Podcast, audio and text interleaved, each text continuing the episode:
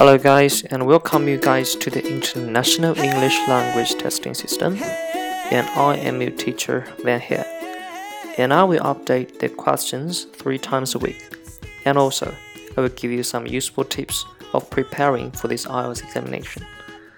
Okay, well, today's topic is about the sky. So, a lot of students, when they hear this kind of question, they feel a bit confused because um, this kind of topic is really a bit hard to say because it's really rare for us to think about it. Okay, well, let's to let's move to the question. Do you ever look at the sky? To be honest, the only time I really pay any attention to the sky is um, if there is an amazing sunset or if I need to see what the weather's like and the weather can be changeable where I live. So, I sometimes take a quick look at the sky to see if there are any dark clouds on the horizon. Okay? Again, so do you ever look at the sky?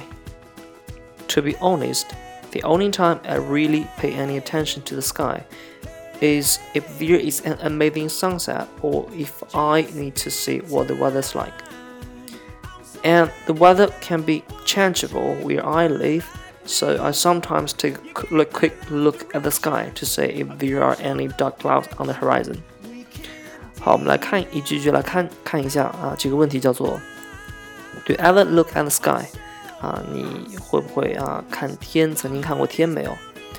To be honest, the only time I really pay any attention to the sky is if there is an amazing sunset or if I need to see what the weather's like。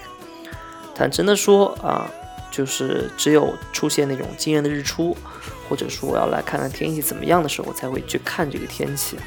这里有个词活啊，叫做 amazing sunset 啊，美丽的日出。Okay, let's continue.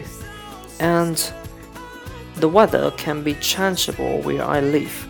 啊，另外一点是我住的地方啊，天气可能改变。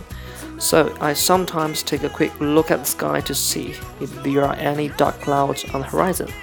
所以有时候呢，我会去瞄一眼天空，去看看是否有乌云会出现在地平线上。这里有个词 on the horizon 啊，它有两个意思，第一个呢叫在地平线上，第二个叫即将到来的。For example, the trouble could be on the horizon, right？即将到来的一个问题。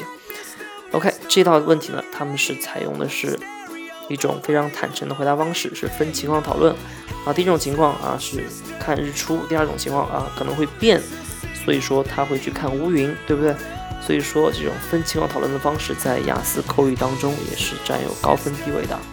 B，你就回答 No 和 Yes 会更好一些。Okay, wow. So this is a question about do you ever look at sky? So let's see you guys next time. Thank you so much for listening for this kind of IELTS speaking. This is Ben. See you next time.